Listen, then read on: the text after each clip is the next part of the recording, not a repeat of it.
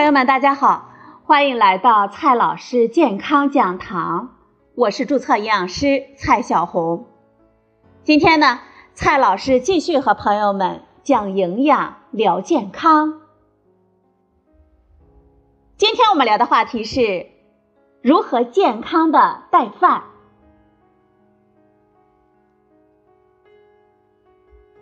这两个月的抗疫初见成效了，我们大部分人也回归正常的上班生活。对于我们上班族来说，近期最大的烦恼之一就是这午餐吃什么呢？怎么吃啊？点外卖、备餐、送餐、取餐，一层层的加大了风险。吃食堂，一人一桌排队就餐，这吃顿饭要花上两个小时。去便利店，泡面、咖啡、三明治能让我们的胃发出抗议了。于是呢，不少朋友加入了带饭大军。毕竟，除了为我们健康着想之外，我们在家苦练了两个多月的厨艺也不能浪费呀。但是，久放的隔夜菜会不会对我们身体有害呢？这再次加热食物，营养会流失吗？今天呢？我们就给大家讲一套科学的带饭攻略。三月二十六日，阿里巴巴最新的购物指数显示，过去三十天里，饭盒的搜索量增加了一百二十倍，便携式餐具、可折叠的勺子和工作服受欢迎度也激增。带饭上班呢，激发出我们大家兴趣的同时。也暴露出了很多健康的问题。有的朋友晒出了自己带的饭，荤素搭配合理，看着呢很有食欲。有的朋友表示出，这微波炉加热之后啊，这菜完全看不出原貌了。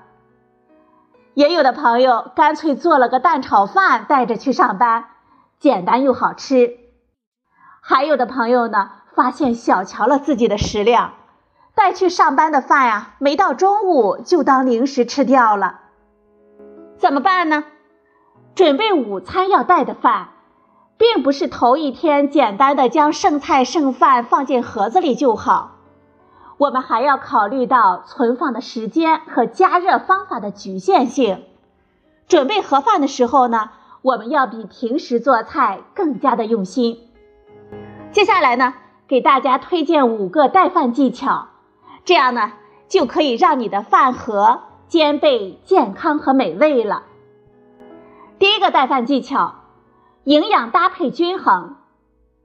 中国居民膳食指南要求一餐里的营养要均衡，蛋白质呢百分之十到百分之十五，脂肪百分之二十到百分之三十，碳水化合物百分之六十到百分之七十。也就是说，我们的一份盒饭里。应该至少有一份肉类、一份蔬菜、一份主食组成。我们自己准备盒饭呢，可以学习以下几个技巧。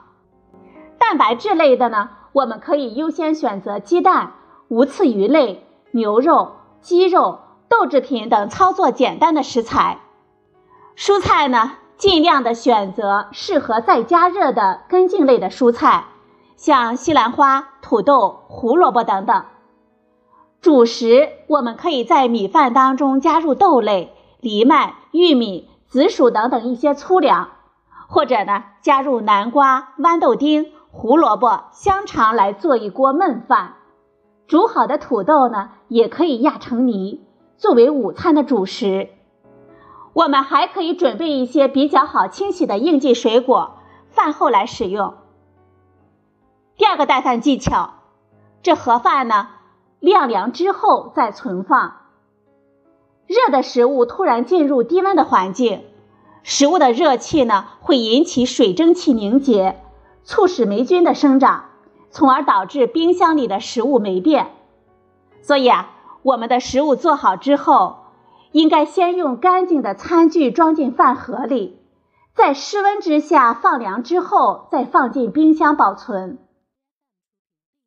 第三个带饭技巧。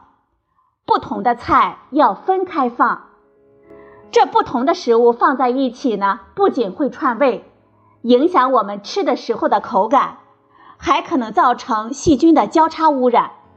所以呢，我们建议使用那种分隔式的饭盒，可以将不同的菜分开放置。第四个带饭技巧，食物的存放要有期限。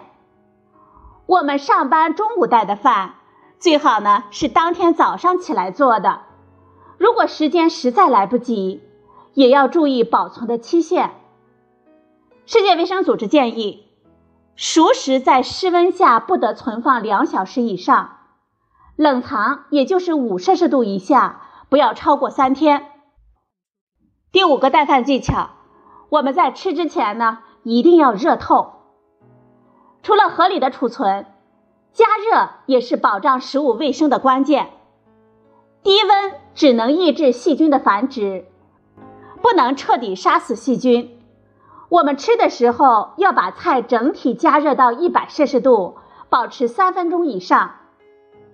我们用微波炉加热的时候，应该适当的搅拌一下，以避免食物灭菌不彻底，增加食物中毒的风险。接下来呢？我们再来聊一聊我们常见的几种隔夜菜，我们在带饭的时候要小心的处理。第一种，隔夜的绿叶菜，部分绿叶类的蔬菜当中含有比较多的硝酸盐类，煮熟之后，如果放置的时间过久，在细菌的分解作用之下，硝酸盐便会还原成亚硝酸盐，影响我们的健康。此外，绿叶蔬菜当中的维生素。经过反复的加热呢，几乎消失殆尽了。因此，无论是清炒的素菜还是凉拌菜，都不宜长时间的保存。假如我们把蔬菜做熟之后，在未翻动的情况下，就取出一部分分装到干净的保鲜盒当中，盖上盖子放在冰箱里。这样的过夜菜加热之后再吃是没有问题的。再来看一下隔夜的散装卤味，卤味即使放在冰箱里，也容易滋生霉菌、湿冷菌等等。卤味最好是当天吃完，不适合作为第二天带饭的食材。还有隔夜的溏心蛋，如果第一次鸡蛋煮熟了，而且在低温密封情况下储藏，一般保存四十八个小时都没有问题。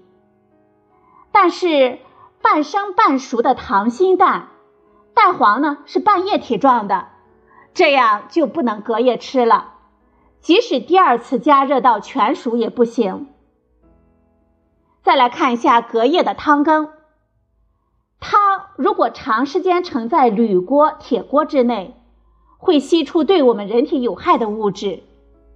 如果第二天我们要带汤，最好的办法是汤不要放盐之类的调味料，煮好汤之后，先用干净的勺子盛出来存放的，放在玻璃、陶瓷的保鲜盒里。再来说一下隔夜的蘑菇、银耳、木耳等等。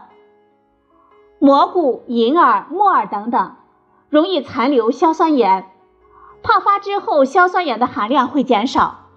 但是如果在煮熟之后放的比较久，我们还是建议丢掉为好。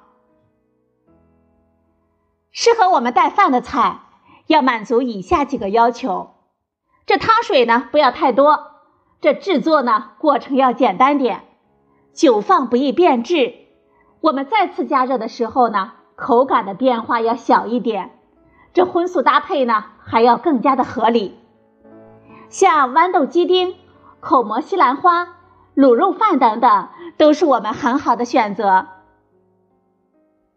好了，朋友们，今天的节目呢就到这里，谢谢您的收听，我们明天再会。